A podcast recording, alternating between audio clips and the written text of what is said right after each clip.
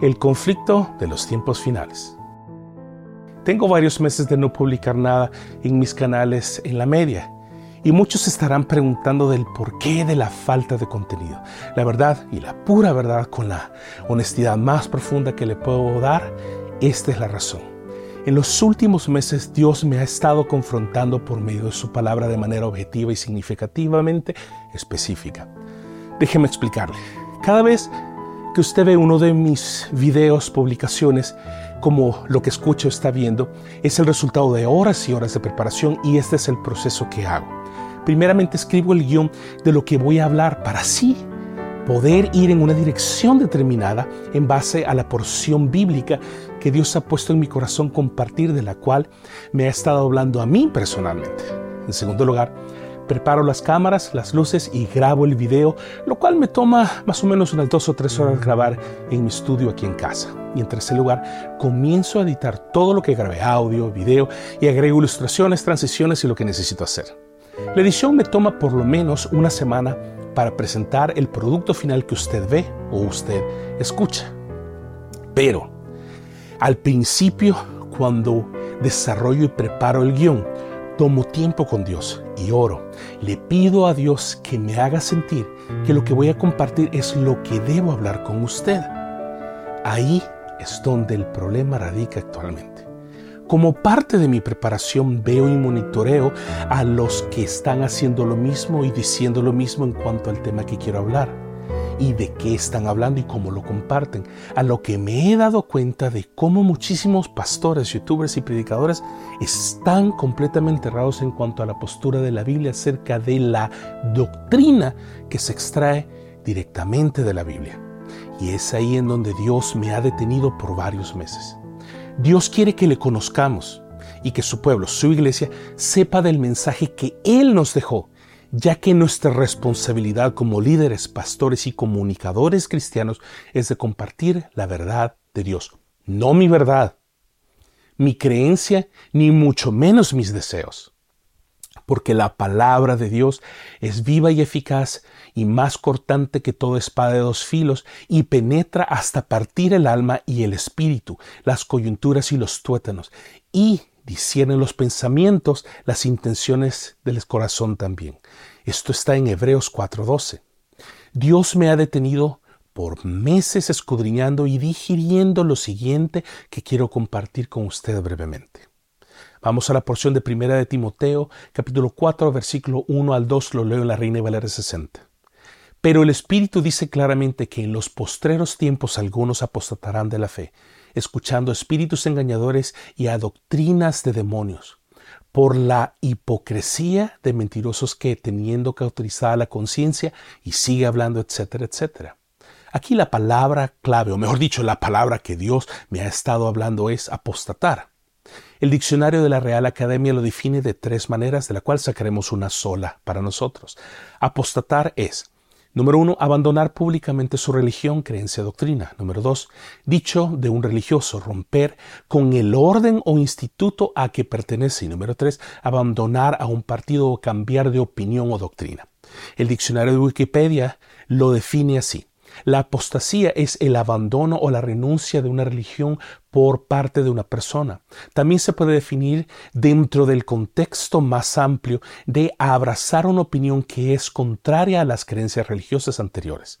En pocas palabras, el que apostata de la fe tiene que tener una base de creencias religiosas o un estándar de creencias en Dios primeramente, para luego volcarse en contra o a favor de otra creencia completamente diferente o contraria a lo que creía anteriormente. Lo podemos ver de mejor forma en su definición cuando leemos el mismo versículo pero en otras versiones de la Biblia. Eso es lo que dice la palabra hispanoamericana de 1 de Timoteo 4 del 1 al 2. El Espíritu proclama que en los últimos tiempos algunos desertarán de la ley y prestarán oídos a los falsos maestros y enseñanzas demoníacas. Se trata de embaucadores hipócritas que tienen la conciencia empedernida. La nueva versión internacional dice lo siguiente. El Espíritu dice claramente que en los últimos tiempos algunos abandonarán la fe para seguir a inspiraciones engañosas y doctrinas diabólicas. Tales enseñanzas provienen de embusteros hipócritas que tienen la conciencia encallecida. Y la traducción lenguaje actual lo dice así. El Espíritu Santo ha dicho claramente que en los últimos tiempos algunas personas dejarán de confiar en Dios, serán engañadas por espíritus mentirosos y obedecerán enseñanzas de demonios.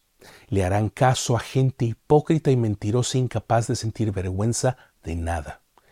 Es aquí en donde me he detenido voluntariamente de seguir haciendo contenido en esta plataforma, ya que en el afán de tener más seguidores o de tener más vistas, me he sentido muy tentado a producir material con contenido que posiblemente vaya en contra de lo que la Biblia, la palabra de Dios dice, y en contra de lo que yo mismo creo, simplemente por el deseo de crecer un canal de YouTube o una plataforma de audio. Aquí, detenido y estancado en este momento, he hablado con pastores amigos míos, pastores que han estado en el mismo sentir que Dios me ha puesto de guardar la sana doctrina y no irnos por lo popular, sino irnos por lo que Dios dice y habla en su misma santa palabra.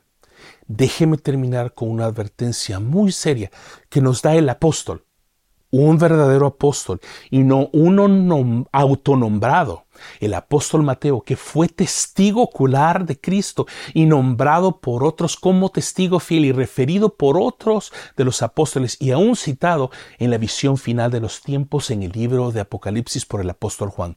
Y dice de la siguiente manera Mateo 7:15, lo leo en la traducción lenguaje actual. Cuídense de los profetas mentirosos que dicen que hablan de parte de Dios. Se presentan ante ustedes tan inofensivos como una abeja, pero en realidad son tan peligrosos como un lobo feroz. Lo invito a que analice todo lo que le he dicho y vea si lo que estoy diciendo es o no es una verdad bíblica.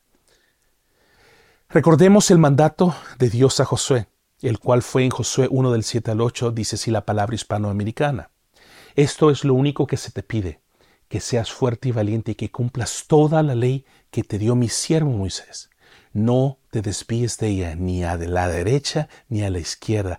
Así tendrás éxito en todo lo que emprendas.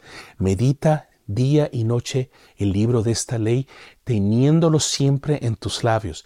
Si obras de este modo conforme a lo que se prescribe en él, prosperarás y tendrás éxito en todo cuanto emprendas.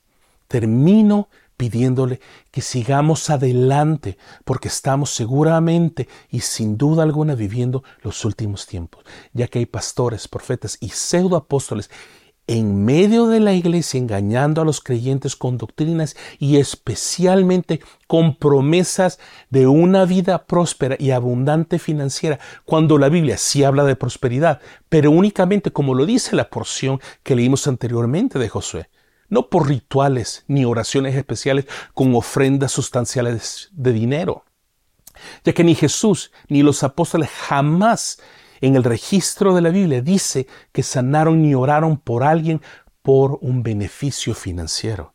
Dios bendice a sus hijos, a los que no se apartan ni a izquierda ni a derecha, a los que viven en integridad y apartados de lo que desagrada a Dios, aquellos que cuando caen piden el perdón y la misericordia de Dios por medio de la sangre de Jesucristo y cambian sus caminos. Quiero que recuerde por un momento lo que uno de los padres de la Reforma Protestante hizo en el momento en que necesitaba que su iglesia o parroquia fuera reedificada. Estoy hablando, por supuesto, de Martín Lutero y me quiero referir a lo que la iglesia tradicional estaba haciendo en el momento que levantó fondos para construir la Basílica de San Pedro y las indulgencias. ¿Qué fueron las indulgencias? En este tiempo, cita el artículo que extraje de cadenaser.com. Estalló un gran escándalo en Alemania a causa de la cuestión de las indulgencias. Para Lutero, las indulgencias fueron una estafa y un engaño a los creyentes con respecto a la salvación de sus almas. En 1517 Lutero clavó en la puerta de la iglesia de Wittenberg sus 95 tesis en las que atacaba las indulgencias y esbozaba lo que sería su doctrina sobre la salvación solo por fe.